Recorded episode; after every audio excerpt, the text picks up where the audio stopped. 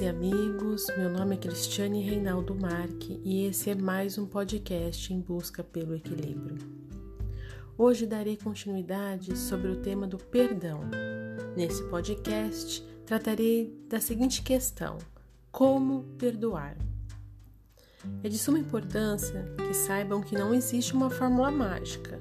Há inúmeras variáveis que influenciam o processo de como perdoar Assim, não tem a menor pretensão de solucionar o problema do perdão, que na maioria dos casos requer um acompanhamento profissional. Dito isto, o objetivo deste podcast é trazer algumas dicas de como isso poderia ser realizado de uma forma genérica, mas que não trará garantia de sucesso, porque isso é muito subjetivo, depende de cada um de nós e depende da nossa história. Hoje trarei a leitura de alguns trechos do livro Renovando Atitudes de Hamed. Mas antes de iniciar a leitura, gostaria de ressaltar que nós somente conseguiremos perdoar se o nosso desejo de amor for maior que o sentimento de raiva que possamos estar vivenciando. É uma escolha pelo alto amor. Ela deve ser consciente, arrebatadora e um desejo profundo pela própria paz, saúde mental nosso próprio equilíbrio. Entendendo que o alto amor tem muito mais valor do que o desejo de culpá-lo ou culpá-la ou de provar que estamos certos. Por isso, o processo do perdão inicia-se com o desapego, abrir mão de qualquer julgamento, de qualquer sentimento menor. Porque não é possível desejar ser feliz e cultivar mágoas. Todo aquele que experimenta no íntimo o rancor, a revolta ou mesmo o desejo de vingança, por si só já é infeliz.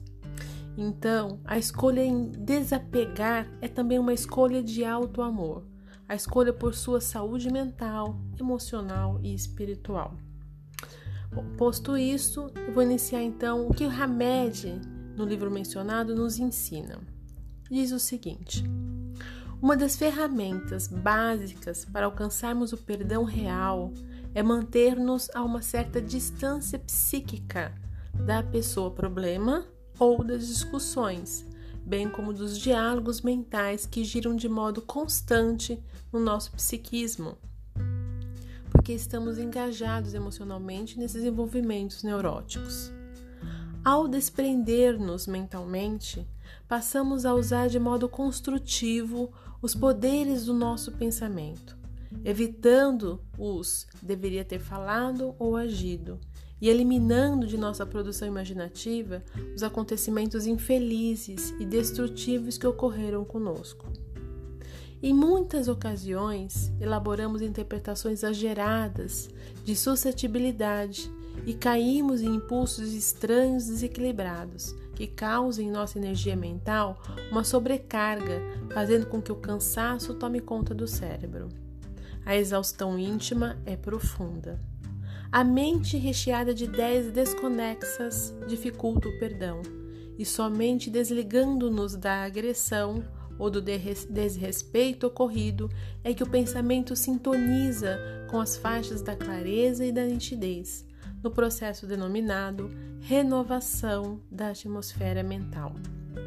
É fator imprescindível ao separar-nos emocionalmente de acontecimentos de criaturas em desequilíbrio a terapia da prece, como forma de resgatar a harmonização de nosso halo mental. Método sempre eficaz restaura-nos os sentimentos de paz e serenidade, propiciando-nos maior facilidade de harmonização interior. A qualidade do pensamento determina a ideação construtiva ou negativa, isto é, somos arquitetos de verdadeiros quadros mentais que circulam sistematicamente em nossa própria órbita áurica. Por nossa capacidade de gerar imagens ser fenomenal, é que essas mesmas criações nos fazem ficar presos em monoideias. Desejaríamos tanto esquecer, mas somos forçados a lembrar, repetidas vezes, pelo fenômeno produção-consequência. Aqui eu vou fazer uma pausa na leitura, Lembrando que no meu podcast do perdão com a oração Eu Perdoo, comentei que quando sentimos mágoas, nos acorrentamos ao nosso algoz através de uma corrente invisível, que é formada pelos fluidos dos nossos pensamentos, sentimentos perturbadores.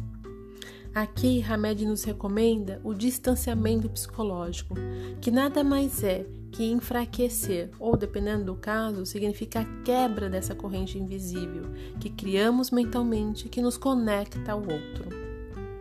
Lembrando também que os nossos pensamentos influenciam não só o meio em que vivemos, como também têm ressonância em nossas células, podendo prejudicar ou não, conforme a qualidade do que pensamos.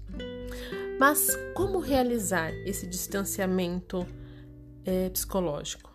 Pode ser realizado com o auxílio da terapia da oração, ou por meditação, dedicando-se a algo que nós amamos, por exemplo, cuidando do jardim, ouvindo uma música suave, cantando, caminhando ou fazendo qualquer outra coisa que nos dê prazer, que nos auxilie a conectar com a nossa essência divina, esquecendo do mundo e dos problemas. É importante que essas ações sejam realizadas de forma consciente, colocando toda a nossa atenção no, no momento presente.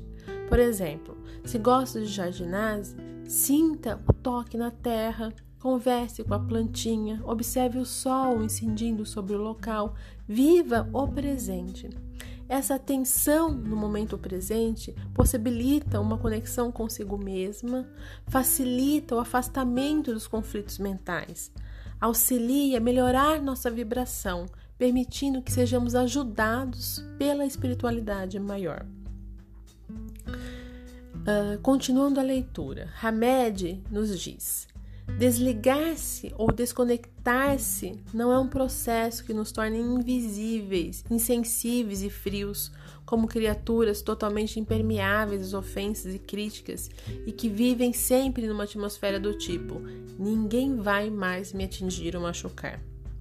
Desligar-se quer dizer deixar de se alimentar das emoções alheias desvincular-se mentalmente dessas relações doentias de hipnoses magnéticas, de alucinações íntimas, de represálias, de desforras de qualquer matiz ou de problemas que não podem solucionar no momento.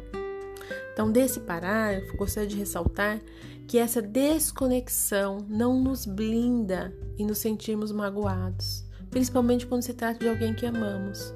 Porém, Trata-se de uma escolha consciente de que não nos alimentaremos dessa vibração. Tomaremos as rédeas daquilo que tentam fazer conosco sem nos vitimizar. Assumiremos a responsabilidade pelos nossos próprios sentimentos. Então, voltando à leitura, ao soltar-nos vibracionalmente desses contextos complexos, ao desatar-nos desses fluidos que nos amarram a essas crises e conflitos existenciais, podemos ter a grande chance de enxergar novas formas de resolver dificuldades, com uma visão mais generalizada das coisas e de encontrar cada vez mais instrumentos adequados para desenvolvermos a nobre tarefa de nos compreender e de compreender os outros. Uma, uma outra uh, pausa aqui na leitura.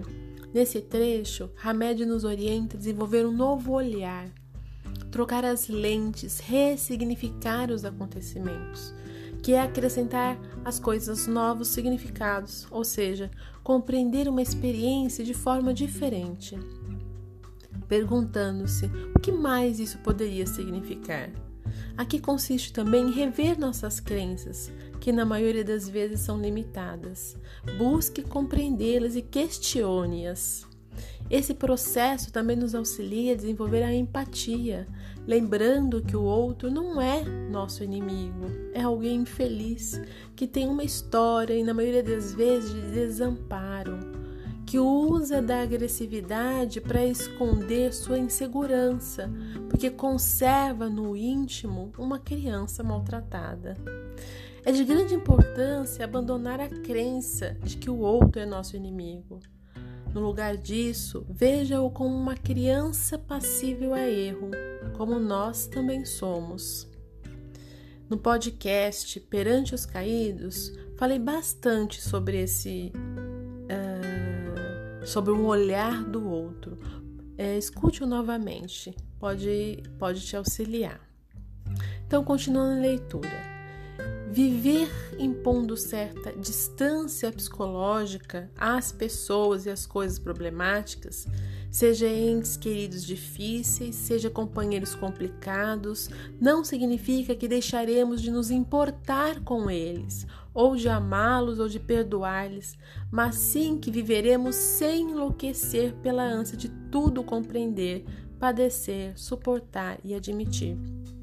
Compreendendo por fim que ao promovermos desconexão psicológica, teremos sempre mais habilidade de disponibilidade para perceber o processo que há por trás dos comportamentos agressivos, o que nos permitirá não reagir de maneira como fazíamos, mas olhar como é e como está sendo feito nosso modo de nos relacionar com os outros. Isso nos leva, consequentemente, a começar a entender a dinâmica do perdão uma das mais eficientes técnicas de perdoar é retomar o vital contato com nós mesmos, desligando-nos de toda e qualquer intrusão mental, para logo em seguida buscar uma real empatia com as pessoas. Deixamos de ser vítimas de forças fora do nosso controle para transformar-nos em pessoas que criam sua própria realidade de vida, baseadas não nas críticas e ofensas do mundo, mas na sua percepção da verdade e na vontade própria. E assim eu finalizo a leitura uh, dos ensinamentos de Hamed, destacando alguns elementos que eu considero, considero importantes, é, que eu extraio desse texto, que são importantes para o processo do perdão, que são o desapego, o auto-amor, o distanciamento psicológico, a oração, a empatia e a ressignificação. É isso, meus irmãos. Espero ter colaborado com essas dicas como um caminho possível para conquistar o perdão de coração. Próxima semana continuaremos com esse tema, entendendo que é de suma importância para nossas vidas muita luz para todos nós. Compartilhe com seus amigos caso acredite que esse conteúdo possa ser útil para outras pessoas. E gratidão por me ouvir. E até a semana que vem.